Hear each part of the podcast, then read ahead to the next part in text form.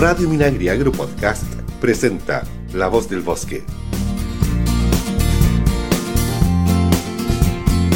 Bienvenidas, bienvenidos a una nueva edición de su programa favorito, La Voz del Bosque, en modo teletrabajo a través de las ondas digitales de Radio Minagri del Ministerio de Agricultura. Les habla Javier Ramos. Y yo soy Mariela Espejo. En el programa de hoy profundizaremos sobre importantes acciones tomadas para el control de los incendios forestales en Valparaíso. Así es, Mariela, porque, bueno, hace algunas semanas atrás les contamos que la Dirección Regional de CONAF Valparaíso suscribió un acuerdo con el Club Aéreo Valparaíso Viña del Mar para la operación del aeródromo Rodelillo. Vamos a analizar este suceso y otros eh, también relacionados con este tema. Y para eso tenemos invitado a Sandro Brusone, él es el director regional de CONAF Valparaíso. Sandro, bienvenido a La Voz del Bosque. Muchas gracias. Hola Mariela, hola Javier. Un saludo para todos quienes nos escuchan. Efectivamente, es eh, muy interesante lo que han planteado respecto al convenio, es un anhelo de mucho tiempo. La corporación Valparaíso eh, ha sostenido con el Club Aéreo Valparaíso Viña del Mar una relación muy íntima durante mucho tiempo, ya que es la pista que ha permitido que operen nuestras aeronaves eh, desde que las, las tenemos acá. Y ese, aeródromo tiene características particulares eh, porque es como un centro de operaciones en el área urbana de Valparaíso, Placilla, Viña del Mar, eh, que le da cercanía a muchos centros de operaciones, ya sea intendencia, carabineros, hospitales, y por lo tanto no solamente brinda un servicio a la corporación y el combate de los incendios forestales, es un aeródromo de amplia gama. Sin embargo, es CONAF quien le da el mayor movimiento y cada día se hace más extenso en el tiempo. Hemos visto que los incendios, al menos en la región y de todas formas también en otras regiones, ya no, comienzan solo en diciembre y terminan en, febrero, marzo. Nosotros tenemos ya una prolongación desde agosto, septiembre hasta mayo, junio. Eh, por lo tanto, eh, un, una infraestructura de esta naturaleza es imprescindible. Y dentro de las características que tiene es que es un aeródromo que está en un nivel eh, de altitud suficiente para que los aviones no tengan que remontar eh, una mayor altura, no está a nivel del mar, está a una altitud que permite que el avión pueda despegar con esa carga y en lugar de ascender puede incluso empezar a bajar rápidamente tiene una, una característica especial. Eh, y efectivamente, entonces, después del tiempo que llevamos con comodatos y otros eh, arreglos ahí con eh, nuestros amigos del Club Aéreo, se firmó este, este nuevo convenio y este nuevo contrato porque requerimos implementar un proyecto de mejoramiento integral del aeródromo Rodelillo, región de Valparaíso, como se ha denominado el proyecto, en donde ya a partir del año 2015 eh, entre CONAF y la Dirección de Aeropuertos y la Seremía de Obras Públicas, eh, y dada la magnitud de una inversión FNDR que eh, trabajaría en conjunto los aeródromos de Rodelillo, La Ligua, Santo Domingo, San Felipe y Quillota, se decidió entonces enfocarnos en este porque la magnitud de ese proyecto era enorme y decidimos partir acá, en este lugar. Y ya este proyecto tiene eh, está catalogado con eh, RS, está en su etapa de diseño.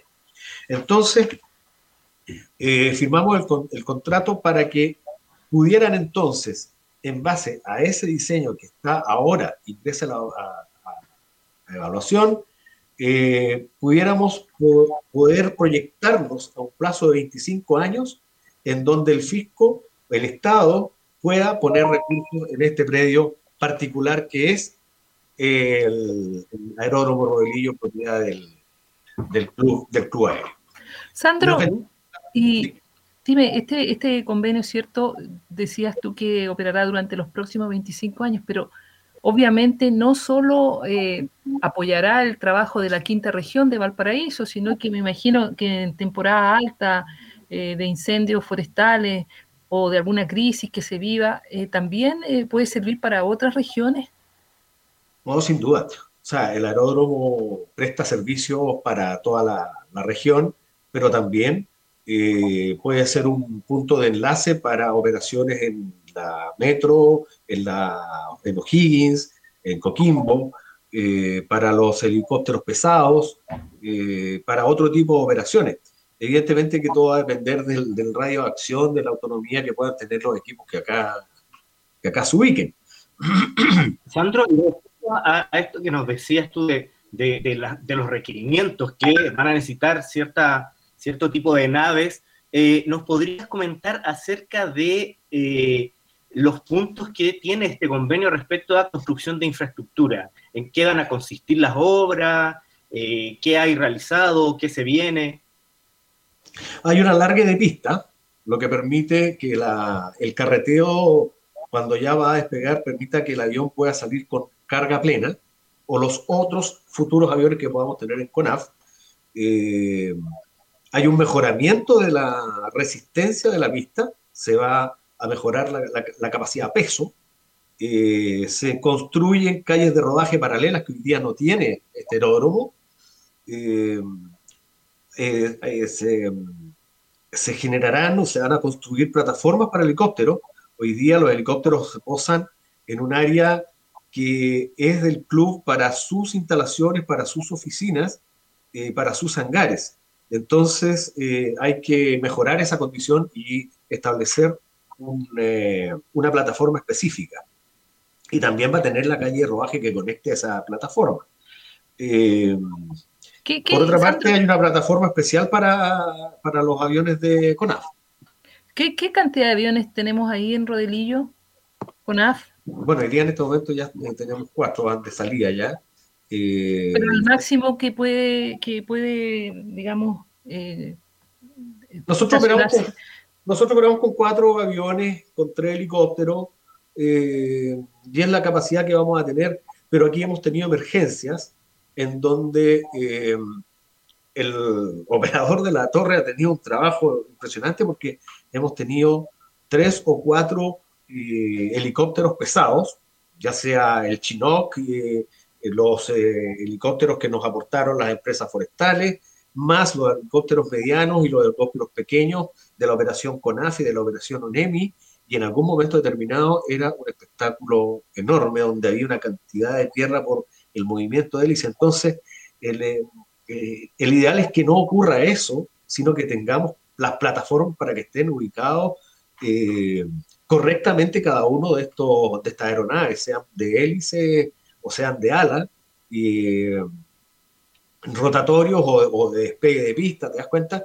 En donde eh, se dé esta condición que se, está generando con esta construcción de eh, plataformas en un sector del un lado de la pista y las operaciones propias del club en otro lado de la, de la pista y los espacios necesarios para que puedan operar, porque eh, el riesgo que se genera en ese tipo de operaciones es enorme, enorme. Estando ahí en una operación, todo funciona bien, logramos controlar el incendio, no se nos cae nadie, no hay ningún piloto herido, pero el estrés es bastante alto.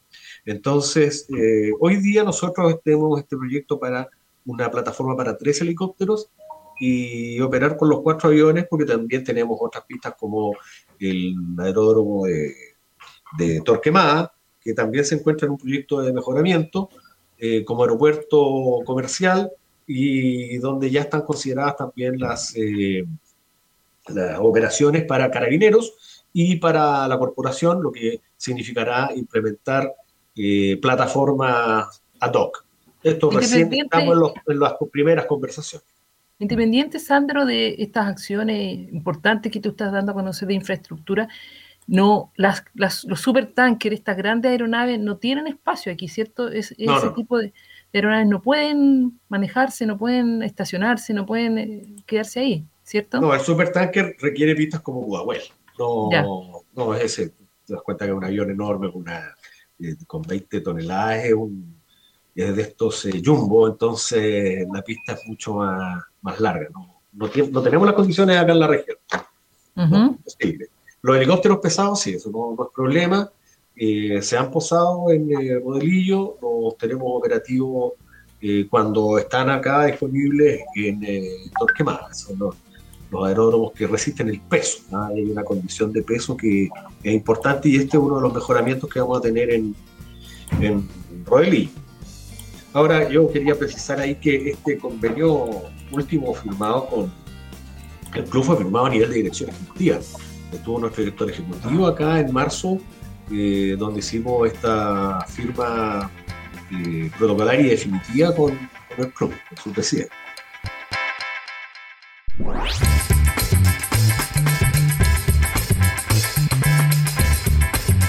Les recordamos que escuchas La Voz del Bosque, programa que puedes sintonizar en la página web www.radiominagri.cl todos los miércoles de 12.30 a 13 horas con repeticiones los jueves a las 17, viernes a las 9 de la noche, sábado a las 22 horas, domingos a las 9 de la mañana y los martes a las 7 de la tarde. Sandro, un poco retomando el tema, ¿cierto?, del convenio suscrito entre CONAF y el Club Aéreo Valparaíso y Viña del Mar. Eh, cuando no, es, digamos, ahora no nos está pasando tanto porque estamos saliendo un poco de del, verano, ¿cierto? Pero cuando hay más movimiento de visitantes, más movimiento de veraneantes, que quizás tampoco se ha dado tanto el caso por la pandemia, eh, cuando sean todas las condiciones del de, periodo de mayor, eh, de mayor incidencia de incendios forestales y la gente empieza a llamar porque hay algún incendio, ¿cierto? Eh, evidentemente que este convenio va a traer beneficios a la ciudadanía. Eh, puntualmente, un poco lo que tú decías, esto de, que se va a trabajar con más rapidez, eh, vamos a tener más aeronaves, yo no sé si está el tema de, los brigadistas, ¿qué beneficio en definitiva la persona común y corriente, de qué forma se va a beneficiar con este convenio? Bueno, junto con la operación aérea, en el plano de las relaciones con el club aéreo, nosotros hoy día tenemos una dependencia, ahí está ubicada la central de operaciones y tenemos una brigada.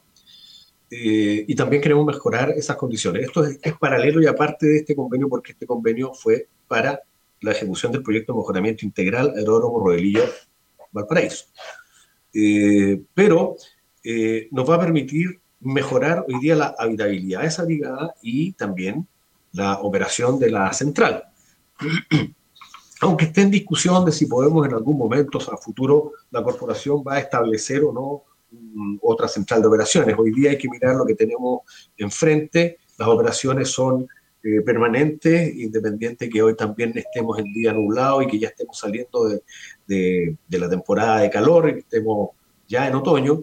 Eh, de todas formas, eh, vamos a enfrentar una nueva temporada y por lo tanto eh, podemos continuar trabajando con un mejoramiento en el aeródromo actual y con este proyecto de largo alcance que esperamos que se pueda empezar a construir ya en un año o más, no, más de dos años, eh, vamos a, tener una mejor operación aérea. Eso significa que vamos a eh, responder más rápidamente al combate de incendios, eh, y en cuanto a la ciudadanía en general, esa pista va a poder recibir aeronaves que puedan estar trasladando pacientes, algún accidente de magnitud, eh, este transporte de órganos eh, que, se, que ya se ha vuelto bastante frecuente, estas procuras que hace el Servicio de Salud, los hospitales en general,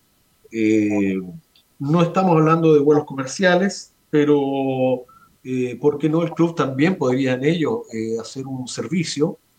Eh, por lo tanto, vamos a tener un lugar que va a dar una mejor conectividad a la región y es una conectividad en tiempos mucho más eficientes que los que uno puede hacer vía terrestre. Excelente noticia entonces, lo que las implicancias que tiene este, esta firma de convenio. Sandro, muy relacionado con el combate aéreo de los incendios forestales, eh, durante estas últimas semanas eh, hemos podido apreciar que, bueno, allá en la región han tenido harto trabajo porque eh, lamentablemente la Reserva Nacional Lago Peñuelas ha sufrido una, una serie de, de incendios. Ah, bueno, recordamos los de, los de marzo, los de la última quincena de marzo, que, fueron varios incendios. Hace poco también tuvimos eh, 12 focos hace poco de, incendios. Cuéntanos un poco cómo, eh, eh, cómo nos puedes detallar los recursos que se usan para combatir esta serie de, de siniestros que eh, ha sufrido la reserva. Mira, en términos eh, generales, eh, el combate de incendios lo estamos ejecutando siempre con las brigadas, que son quienes enfrentan directamente el fuego, eh, y con una metodología que es muy eficiente en la región con la construcción de líneas eh, que van evitando la propagación. Pero eso lleva aparejado el uso de aeronaves que lanzan agua y que tienen un objetivo de enfriar y de retrasar el, el avance. La, la, las aeronaves por sí solas no van a, a, controlar el, incendio, pero eh, hacen un trabajo eh, enorme en, eh, en bajar las temperaturas. Y cuando se utilizan retardantes, obviamente que generan también un efecto en donde ese combustible, ya sea vegetación viva o vegetación muerta, eh, se ve eh, en una situación en donde el agua junto con el retardante tiene un comportamiento en que permanece más tiempo y el fuego entonces no puede actuar sobre este... Sandro, para las personas que, que, que no están tan familiarizadas con el tema, ¿puedes explicarnos qué es el retardante? Es un producto que se adiciona al agua, es un químico que actúa junto al agua, reacciona químicamente y eh, hace que se mantenga en la se mantenga el agua con una tensión eh, que le, permite quedar más tiempo en, eh, en, la superficie de este combustible, ya sean ramas, hojas, pastizal, donde haya caído. Normalmente se lanza en la zona boscosa, pero o donde está el frente del, del el agua tampoco cae en un chorro, ¿verdad? Cae como una lluvia, como una llovizna. Es, es una, una, una, forma eh, que permite eh, aplicar una, los 2.500 litros de, de, un avión o los 3.000, o si son ya de los helicópteros pesados, eh, de, de 5.000 o de 10.000, dependiendo de cuál sea, eh, en una gran superficie, porque cuando uno ve el balde, eh, no podemos imaginar que cae todo junto en un lugar eh, reducido, no. Se, se hace una, como una aspersión de, una de y moja una gran superficie en una forma de lluvia eh, y esto entonces se mantiene con esta, estas, estos retardantes que actúan químicamente y además también hay retardantes que son enfrían, enfrían bastante químicamente actúan sobre el fuego directamente y sobre el, el combustible en sí.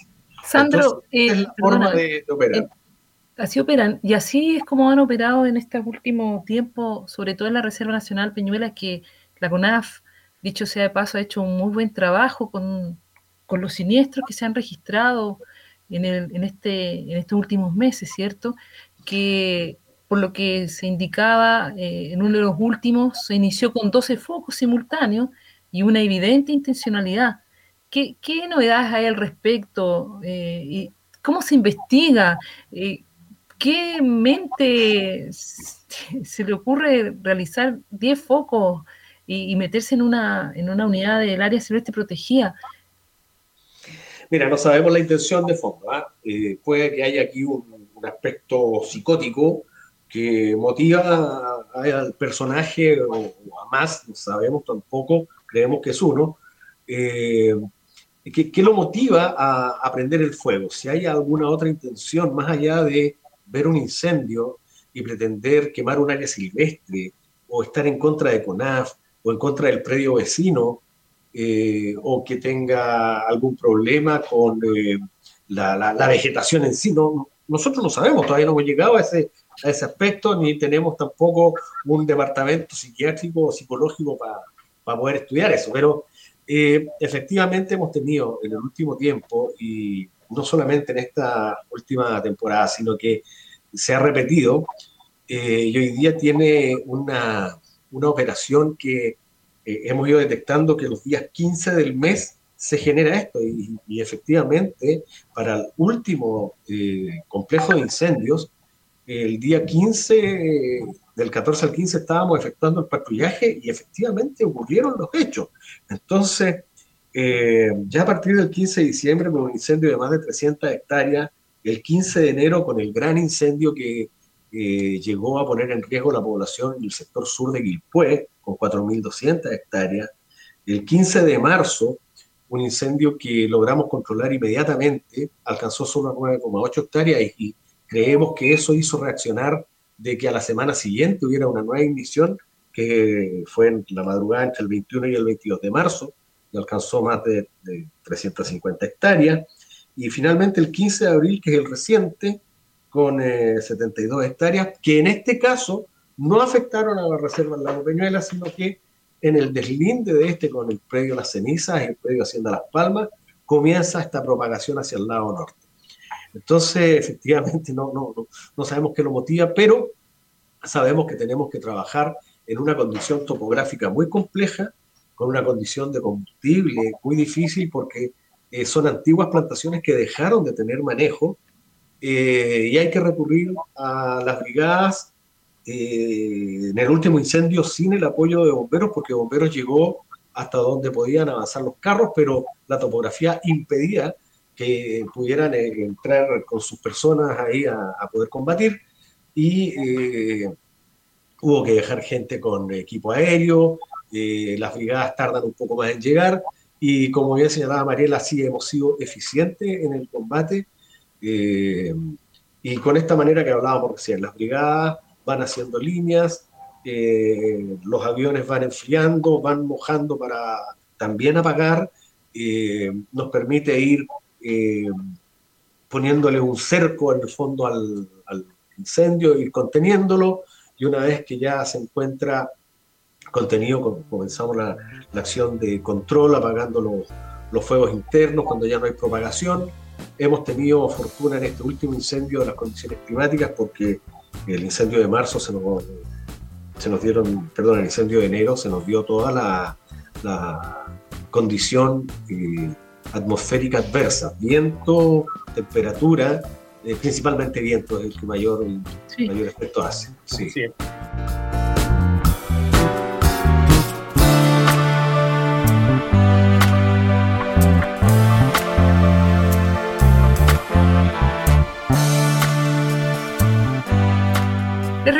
conversamos sobre el combate de incendios forestales con Sandro Brusone, director regional de CONAF Valparaíso.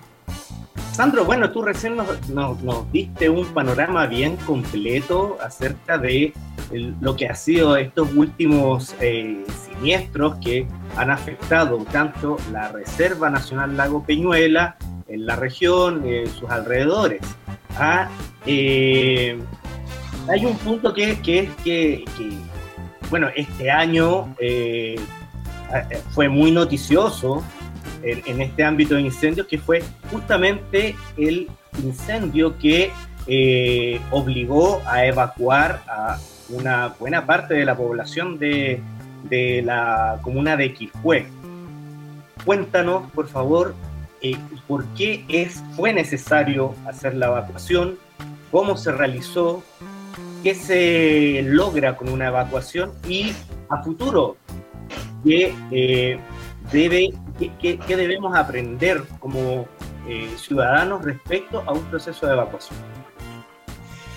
Mira, efectivamente ese incendio que comenta del 15 de enero, eh, dadas las condiciones atmosféricas, se nos presentó con un avance muy agresivo muy rápido de sur a norte y estando en un predio agrícola y forestal, se acercó tras, traspasando quebradas profundas eh, en menos tiempo del que nosotros eh, esperábamos. Eh, y por lo tanto, hubo que hacer una, ya estábamos en alerta roja, claramente tuvimos que gritar la alerta roja, eh, teníamos a bomberos esperando, sabíamos que iba a llegar, pero eh, con esta anticipación, mucha gente eh, no estaba preparada. No obstante, ya el operativo con ONEMI, el operativo con bomberos, con carabineros, además de la, de las fuerzas militares, en este caso tanto de las brigadas del ejército como brigadas de la armada, habíamos empezado a hacer el procedimiento eh, sin embargo, se produjo una situación de humo eh, muy, muy denso, muy contundente y, eh, en una gran dispersión. Y nosotros veíamos que mucha gente, en lugar de salir del, del área cuando se inicia la evacuación, empieza a ingresar. ¿Por qué? Porque ellos no se encontraban en sus residencias, estaban en sus lugares de trabajo y fueron a buscar sus cosas para poder evacuar. Esa es eh, una, situación que eh, hoy visualizamos que claramente se dio por el hecho de que se nos anticipó el, eh, incendio en llegar al área crítica. Sufrimos alguna, la quema de alguna infraestructura, no fue grave, no tuvimos personas que tuviesen problemas serios, y las fuerzas que estaban a cargo, tanto NEMI como Carabineros y la Fuerza eh, como te digo, la brigada del ejército de la Armada, eh, se encargaron de la custodia nocturna, porque la gente se evacuó a una escuela y a otro centro de recepción al lado norte de la, de la autopista, eh, a objeto de que estuvieran absolutamente resguardados, allá no iba a llegar el incendio, y por supuesto que no estamos ajenos a que lleguen terceras personas con malas intenciones y puedan asaltar las casas y bienes de los, de los evacuados. Entonces, sí, eh, se operó de esa manera, logramos salir y la necesidad es que el fuego llegó al borde urbano e ingresó, no, no diríamos que a la población urbanizada, calles, etcétera, no, sino que a estas casas que están un poquito más dispersas, que están en el borde, en lo que nuestra gente de incendios ha denominado la interfaz.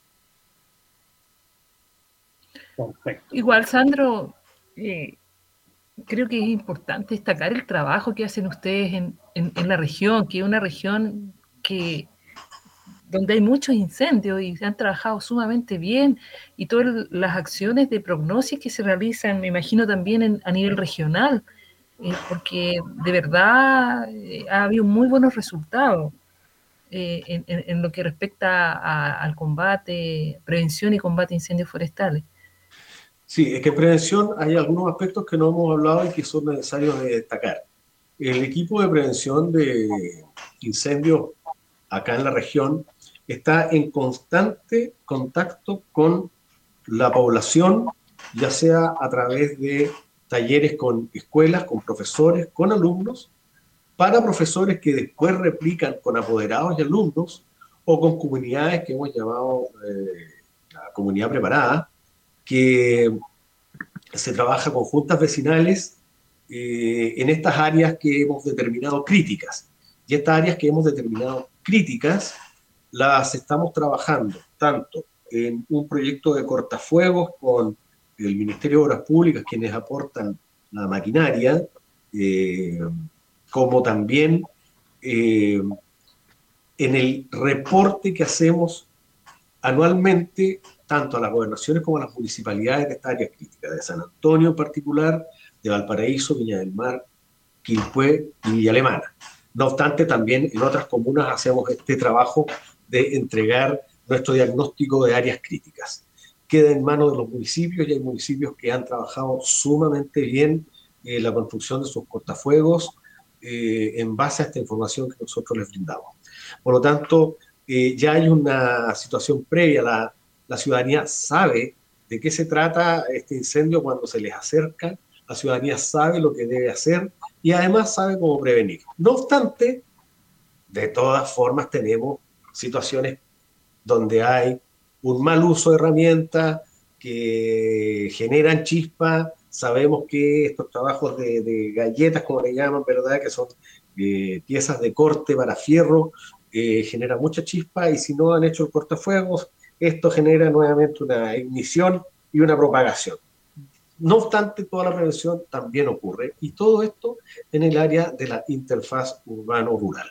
Sí, que antes de concluir yo quería preguntarle algo a Sandro de otro tema que seguramente nuestros auditores eh, tienen algunas dudas o quisieran saber. Que, ¿Cómo se encuentran las palmas chilenas, esas trasplantadas desde el Hospital Carlos Van Buren a la Reserva Nacional Lago Peñuelas?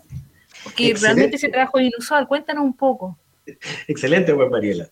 Mira, nosotros esperamos que a futuro, porque es una especie que tiene una muy buena, la palma chilena, la lluvia chilensis, es una especie que tiene muy buena resistencia al, a los periodos, al estrés que puede causar la sequía y por lo tanto en un trasplante también se ve sometido a un estrés y resiste bastante bien.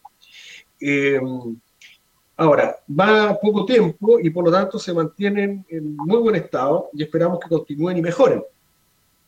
Esto nace por un requerimiento del Hospital Van Buren que en una, en una extensión, en una ampliación de alguno de sus eh, unidades de trabajo, eh, tenían, no, tenían alternativa que ocupar un patio en donde años atrás alguien tuvo la iniciativa de poner palmas para adornar ese sector del hospital.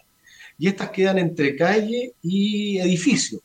Entonces, eh, nos permitió con relativa facilidad poder sacar desde ese lugar estas palmas que fueron eh, gestionadas a través de la dirección del hospital, nuestro departamento de áreas silvestres protegidas y la participación del Jardín Botánico Nacional, quienes se encargaron de la extracción, el carguío, el traslado y volver a, a, ponerla, a establecerla, en este caso, en la Reserva Nacional Agua Peñuela, eh, con la faena de la holladura como corresponde, con eh, eh, la, metodología que eh, se ha utilizado históricamente para la palma chilena y que el Jardín Botánico ha desarrollado. Entonces, este, esta situación que nace de un requerimiento de infraestructura del hospital, la experticia que tiene la gente nuestra, nuestros profesionales de área silvestre, más el aporte y el interés que pudieron tener en el Jardín Botánico de participar de esto, además de de que para ellos es una, acción más del jardín que eh, les permite estar eh, en, contacto con la ciudadanía eh, y con el mundo natural. interesante esa, esa vinculación.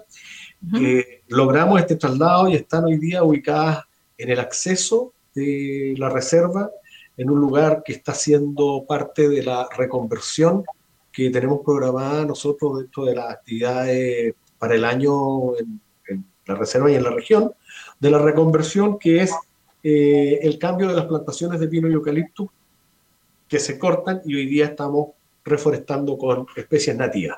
Y qué mejor que poner en esta primera entrada, eh, donde va a haber este, este lugar que va a ser una muestra de esta reconversión, que implementarla también con palma chilena, que es parte del bosque enterófilo y que es muy característico de la zona de Valparaíso. Queremos solo, bueno, nos resta agradecer la presencia de Sandro Brusone, director regional de CONAS Valparaíso. Sandro, de verdad, hoy en La Voz del Bosque aprendimos harto del trabajo que se realiza en materia de combate a incendios forestales en, la región que tú diriges, Valparaíso. De verdad, eh, no sé, quizás yo estoy muy cerca de esa región, pero creo que se ha hecho un muy buen trabajo y agradecerte porque igual tocamos varios temas como prevención, eh, lo de las palmas, etcétera. Entonces, de todas formas, te vamos a dejar invitado para una próxima oportunidad porque hay mucho que hablar. Encantado. Les agradezco a ustedes y a esta radio también que eh, es muy necesario que llegue a este mundo forestal y agrícola. Muy bien, Sandro, agradecemos tu presencia y antes de terminar la edición de hoy de La Voz del Bosque, Mariela nos va a contar un interesante dato. Sí, porque les recordamos que en época de pandemia debe planificar muy bien su visita a los parques nacionales que CONAF administra a lo largo del país. Visita www.conaf.cl o sigue nuestras redes sociales en Facebook, Twitter e Instagram para saber qué condiciones existen para ingresar a estas unidades con los protocolos correspondientes y evitar así contagios con este nuevo coronavirus. Así es, y bien, no nos queda más que contarles que nos vamos a escuchar en una próxima edición de La Voz del Bosque, que es un programa de la Radio Minagri que CONAF trae para ti cuando ingresas a www.radiominagri.cl. Recuerda que también nos puedes buscar en tu teléfono inteligente en las plataformas de Apple Podcast y Spotify. Bien, no me queda más que decir. Nos escuchamos la próxima semana. Hasta pronto. La Voz del Bosque es una iniciativa de CONAF y FUCOA del Ministerio de Agricultura. Escucha este y otros programas de Radio Minagri Agro Podcast en el sitio web www.radiominagri.cl y síguenos también en Spotify y Apple Podcast.